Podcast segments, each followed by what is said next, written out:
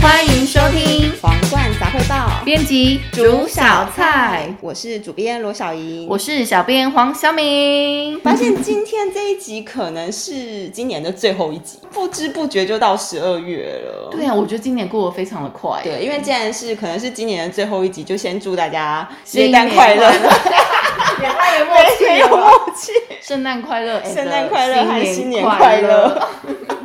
太好笑了。我觉得，因为每年这个时间啦，嗯我觉得就是岁末年初的时候，大家都会比较容易回顾过往啊，没错没错然后也会去规划自己的未来。，对新年的新希望的感觉。那所以我们这一次呢，也是要跟大家聊聊我们跟人生有关的计划。对，就是我们的乐龄生活的五十个幸福提案，，这个主题的名称，大家可能会觉得，哎、好像跟我自己还没有有什么点关系。 好像还很远，有点距离。就想说哦，乐龄生活就是退休的人要做的事情啊什么的。对，对，应该是说，就是大部分都会觉得说，我们现在在做这个事情，嗯，我我们常常会想说，哦，退休之后要做什么？对也许就是我们现在可能离退休还很远，或者说您可能是正在呃准备退休的这个嗯路上，我们可能都会去幻想说，哎，退休之后要做什么啊，对做什么的。但是常常会听到有些人会真正遇到退休的时候，对反而会突然觉得一阵空虚。你有听过这些新闻啊，或者这些你身边的？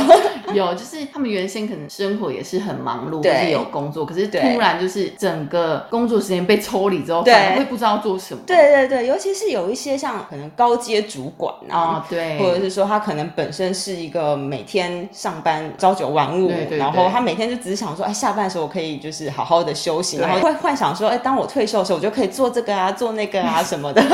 就突然有那么多时间，反而不知道怎对么对，做他其实突然会有一种很空虚的感觉， 有点羡慕，羡慕的空 虚感就是吗？哎好想 要。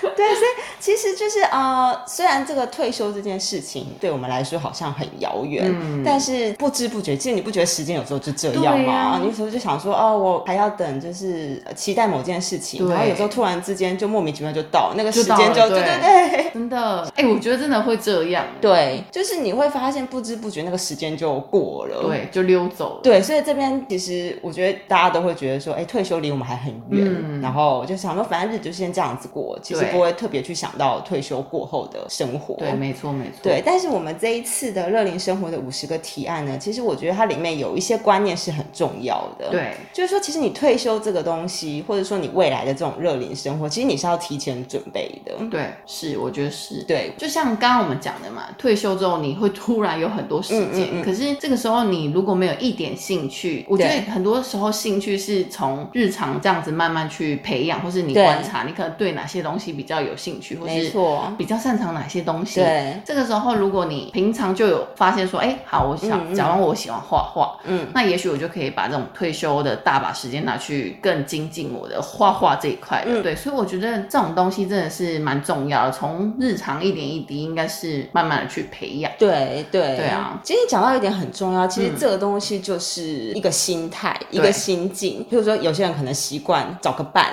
对，但哎你可能平常上班的时间，哎、有很多同事啊，对啊那你下班回来可能跟家人相处的时间就很短暂，所以你就对觉得时间永远都不够用。没错，所以我觉得最重要的其中一点就是在退休之前呢，我们有没有办法先培养出自己可以跟自己相处的乐趣？对，或是一种模式之类的。对对对对对，嗯像现在很多人常会讲呃同温层呐，对舒适圈呐、 因为其实我们现在在工作的这个场合也算是一个舒适圈，因为我们大家都熟悉了嘛，我觉得就是你在一个地方熟悉久了，你自然而然就会习惯这样的对模式，真的，你现在要我去就突破我舒适圈，好像真的是对会有点难度对对哎、对，所以这就是为什么很多人在退休的时候会突然不适应，因为嗯他脱离了他原本事情，譬如说他原本可能是高阶主管，对，但他退下之后他就成为一般人了，一般的民众， 一般百突然没姓。有突然没有下属可以对，突然没有去指没导有这样头衔了，所对以常常会有人讲说，当你没有拿出你的名片的时候，你还可以说你自己是谁，或者说你可以怎么样去呃表现你自己的时候，嗯那个东西才是代表是真正的自己，也是对最重要的事情。没就是哎，错你没有这个头衔去赋予你，但我是谁？这对样子对对对对，所以这就是退休的人可能要面对的一个心境上面的挑战。嗯我觉得那是欸对，也是一个蛮大的练习。对所以真的这一期呢，我们就来跟大家分享一下，有五位乐活达人，对，来跟我们分享他们怎么样去面对退休乐龄的生活，然后怎么样去充实他们自己。对。那你看完的感想是什么？我觉得一刚开始也会就是被局限在乐龄上面，嗯嗯感觉离我们很远。嗯，然后结果我看完就觉得哇塞， 他们怎么可以过这么热血？对，真的，我就觉得怎么过比我们还要对还要像年轻人的对，没感觉，错没错，我就有点被吓到，就觉得他们其实真的不是说年龄很大啊，或者是怎样，可是他们心态是非常年轻的， 嗯对，而且然很后有活力耶，而且他们很勇敢。对，真的其实是真的很勇敢，对就是很勇敢敢突破那个舒适圈。对，，然后就看完就立马就是想加入 他们热血的行列。像刚才对啊其实讲到心态很重要嘛，嗯那我们这边师生辉老师呢，他其实就有提到，交朋友就是你走出舒适圈里面一个很重要的考验。我觉得是真的是，对，其实你现在说我们到了这把年纪， 这把年 纪，哎、我们还年 轻，。有时候你要交新朋友，有些人会懒啊 我我就是。哦对，第一个会懒，对然后第二个你会害怕，第三个就是觉得很麻烦。对，你就会觉得很麻烦，对，你就觉得哎、这个新朋友我不确定，你还要再跟他重新，对就是呃，从一开始的认识，知道他的是什么兴趣，对对对对对然后要慢慢一步一步，就觉得很麻烦嗯对，。就会觉得很麻烦。那你知道这个麻烦就会反而会养成我们就是习惯待在舒适圈，就是啊，反正怎么见都那几个老朋友这样子，反正真的很少能交到对，新那的你朋友。看，我们如果连我们现在都已经这样，那如果说到了退休的年龄的话，所以才会有些人到了退休年龄，他突然抽离之后，他就对真的没有朋友嗯了。就只能在家里看电视。，对，就只能在家里看电视。真 的然后有些人可能就整天躺在床上这 样子。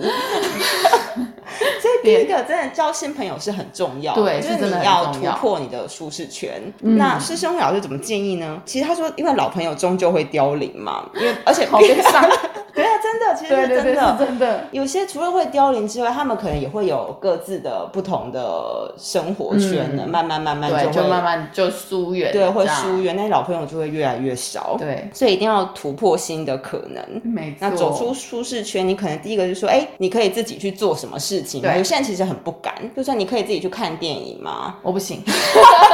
哎、我就是那种很不敢一个人。为什我么？我现在已经练习到可以一个人吃饭了啦。 哦，对，但可是我有挑战过一个人去开刀， 你是直接孤独指数的 最对高。最高 级。对，可是一个人去看电影或是去旅行，这种我好像真的没办法哎、 哦，我好像喜欢就是跟大家一起玩的那种感觉。嗯嗯嗯但是你可以愿意去交新朋友吗？现在真的会有点懒呢、那这样你不行，你没办完法蛋走了出舒适我以圈后。就是会你在就没有家一直新看风电景视， 我会在家一直看电视的那种， 一直转遥控这样，从第一台转到最后一台这 样，怎么对啊，所办？以说你要第一个，你可以自己出去玩吗？第一个可以自己去看电影吗？就是如果可以的话，其实你可以代表说你可以跟自己相处，对不对？好吧，那我这个把它列为明对年的对对，年度计划年度，计划 要自己去看十部电影。 然后又自己去北头泡温泉之类的。其实你一个人做一些事情的时候，你其实对于自己的生活也会更有自信。对，没错，对，我觉得其是实也就等于说你会更勇敢，更勇于挑战。对。所以师生会老师大家比较知道，就是他就是财经经、对对股对票这一类。没错然后他因为他之前也出了一些书，然后对嗯他就认识了一些文学圈的朋友，呃，也渐渐的因为这些文学圈的朋友就带他去一些对交流这一类，所以他其实也算是跨出他自己的我觉舒得适是圈，真的对，真因为的他一开始财经这一种的，他比较不会跟文学界的可能会有接触对你，或而且什你么会觉得说，哎，好像跟我领域不同， 对对，没不知道会不会错有话题，就是会害怕跟自己对领域不同的人去交流、嗯去聊天。对，没错，因为真的会不同领域聊的东西真的是完全不一样。对，你会怕说，哎、会不会觉得我很 low 啊？ 或是哎、文学圈会不会聊的东西很难、啊？对，那也许文学圈的人看对方也会觉得说，哎、他不会觉得说我都不食人间对烟火啊？没错但但实际上交流之后发现，哎、其实大家也是有一些共同的，对就是会遇到一些喜一怒些哀乐啊对对对疑这一类难的杂症之类的对对对对对 对对啊！所以第一步，我们真的就是要走出自己的舒适圈，对才会看到新的风景对，。去拓展新的人脉。对，然后第二个呢，如果有了新的新的心态的时候，嗯就是其实你你刚才讲的嘛，可以培养新的兴趣。对因为其实很多人我觉得之前在工作很嗯忙，那可能有很多兴趣，其实是你可能有兴趣，但你会觉得没有时对，没间。错没错。对，那退休之后，也许就可以有这些时间去去做这些。。嗯之前想做的事情 没错，我觉得这一期这个应该是你最有最有对感觉的。没错，我觉得这个超热血的。对，就是呃，大家应该听过，就是曾文成老师。对曾文成老师就是很很知名的一个球球评评，对，热血球评，热血球评。我第一次听到他的时候啊，这边插播一下， 好，你插播。就是第一次听到他的时候，就是你知道陈金峰那时候打出全垒打的时候，嗯那时候旁旁边不是丁元凯在那边叫嘛，然后说 就是在那边大叫，然后之后就讲说曾公不要打我，才发现哦，曾公就是曾文成。然后就是他，然后这一次可以邀请到他来写，然后分享他之后跑马拉松那件事情，我觉得哦真对的读了很热血 耶，超。热血，我觉得他真的超猛的。对，你要不要来讲一下？因为你之前有跑 过，对半马嘛，还是跑半对我马？跑半马我就对快死掉了，就喘了半死。就是真功啊，我觉得他很厉害，就是他在二零二零年的时候去参加了二二六超级三铁赛， 就是算是铁人三项，对不铁对？人三项，哎、超强！他必须要游泳三点八公里哦，是公里。 然后呢，游完泳又要立马去骑自行车，一百八十180公里耶一！百八十公里是从哪边到哪边啊？我觉得太不可思议了。然后你骑完哦，就算你还要跑全马，全四十马。二点二公里，对，我那个时候跑半马我就快死了，更何况是全马，你还要这样来回。 而且我觉得最太可可怕怕、最可怕的是，你要不要说说他那个年纪？ 当年他六十 岁，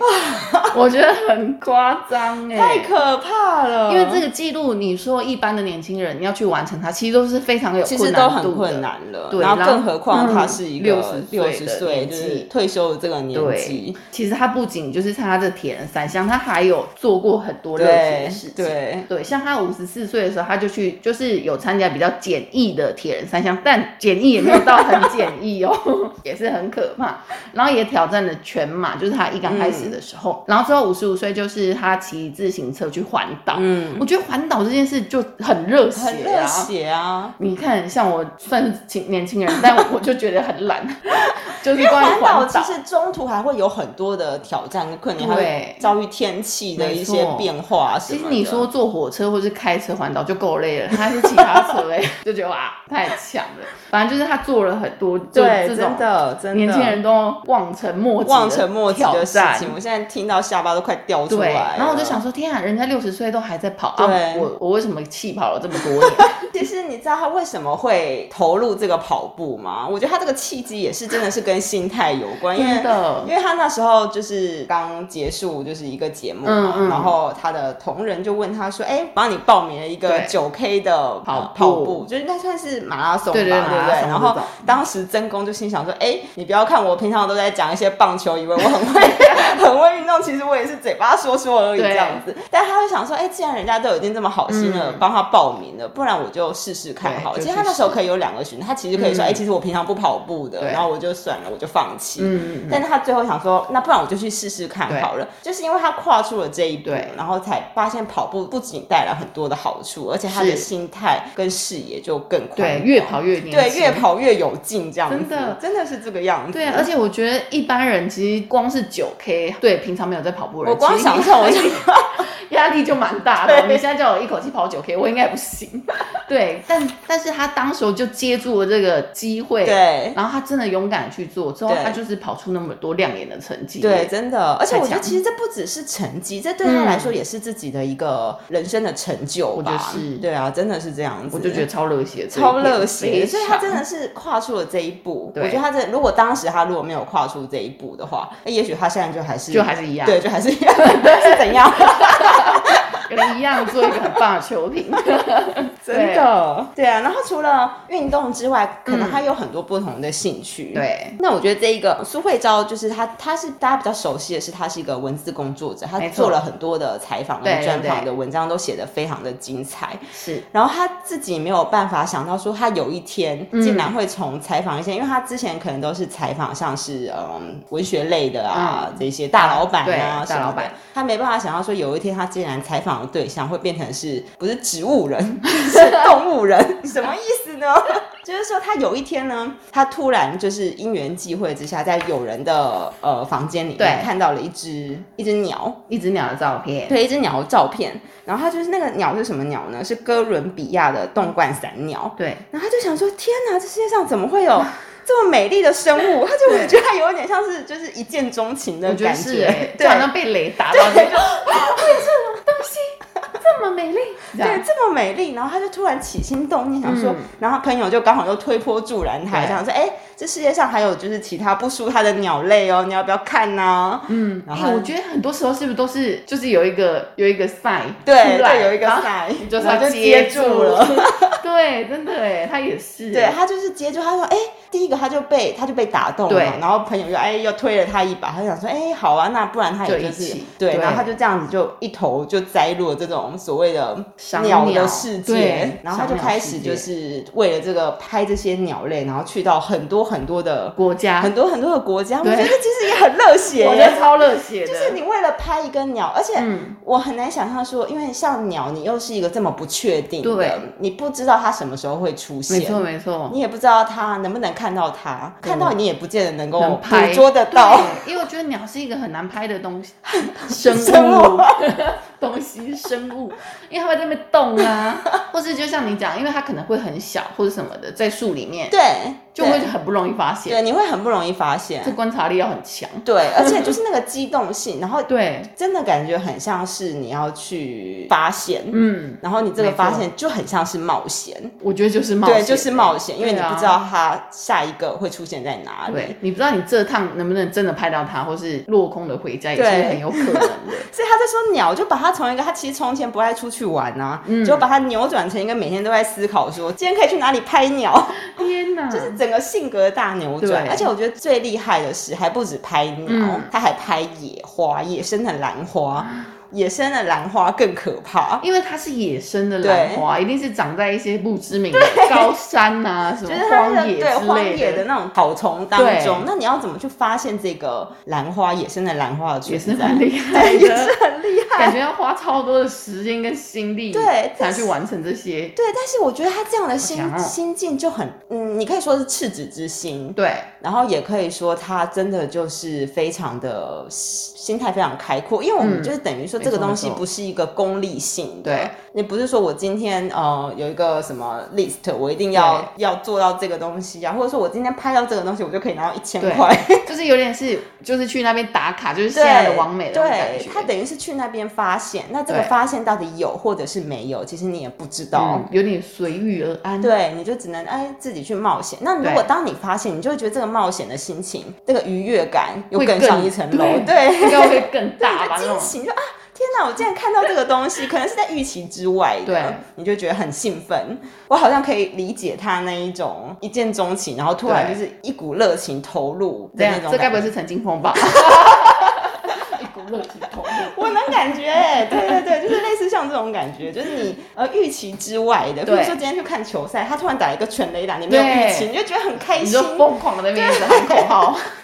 我觉得生命真的还是要有热情，你对才会觉得有前进的而动 且力。真的，要有一些惊喜吧。嗯，对，我觉得像他们这种旅程，就是每一次都会有不一样的对发现，或是不一样的惊喜。对，，就是你不是一个说像是呃 routine 的工作，嗯，就是哎、我今天已经确定，我今天反正就是九点上班，五对点下班这样子，对对对然后中间对就是做这些事情没。错嗯哦 那你可能有很多不同的，然后是你预期之外的。我我觉得这个心态真的要很强，因为像我好像有点害怕预期之外的事情发 对，生，你会想要控制，对想要控制，想要控。制一切，对，就觉得我今天一定要看这个鸟，我没看到我一定会就那种得失心会嗯，很嗯重，嗯嗯嗯，对，嗯好像没办法像对苏老师这样那么你知道心胸宽大的，对，他可能说今天没看到这个鸟，但他看到别的鸟对，他也觉得很开心。对没我觉得错这个心态真的是，而且你要敢踏出去去冒险对，。真 的，第一个要先跑出去，跑出去之后就开始拍照，对，而且还要精进那个摄影技对巧，对对，不然来了然后拍不对然后到，拍不到 糟了。真的，对天啊，太厉害了，没错。那说到出去玩，大家比较说知道对长辈可能都会跟团出去玩啊，对然，后坐游览车啊，大家常讲的上 车上车睡觉，下车下车尿尿尿， 对，那这个旅游也会成为一个比较 routine 的感觉我。觉得会，对，但我个人也蛮喜欢跟团，对我其实也蛮喜欢跟团，因为我觉得跟团就很舒服啊。对，你就觉得说哦，好像可以放空啊，对，然后避免很多突然发生的一些紧急状况，对这对样对对对对，但是跟团有没有可能有不一样这种感体觉验啊吗呢？嗯嗯，对，譬如说像豌豆老公主，她其实之前一开始她算是导游，对，他是导游，对，她是导游。然后她有一天，她就突然想到说，哎，也许他们可以来试试看这种熟龄游学。对，因为她跟她老公那个时候也算是已经退休了，对对，对然后就可以置办这些就是乐龄游学这样，对，那游，因为大家想到游学的话，就比较像是你会有一些学习。对，对，那熟龄游学会是什么样子的内容呢？因为我们想象的游学，它你要学一些东西嘛。那我们通常如果去旅游的话，就是我们长辈旅游嗯啊，或者说我们一般旅游，就是看看一些景点啊，去这边呃去这边拍个照就啊，有点走马对，看有花这点样走马看花打个但是卡，熟龄游学其实不只是让你就是一边旅游，对然后也可以让你学一些东西，对，譬如就说是哎他们更深入当地的感觉，对对对，譬如说他们就安排了有些像是品酒课啊，嗯，烹饪课啊，对或者说是一些那种舞蹈，对然后电影欣赏。然后还有参观博物馆对等对等，对对对，就是或者是说还有当地的一些去菜市场，然后大家一起做菜这对些，就是体你可以验当地生活，对对对，你可以在国外一边可以可以去旅行，然后一边又可以就是融入在地的生活。嗯对，long stay，对，然后最重要的是你还可以一边学习。对，哎，我觉得这很好，对啊，这这很好哎、我们可以报名 吗？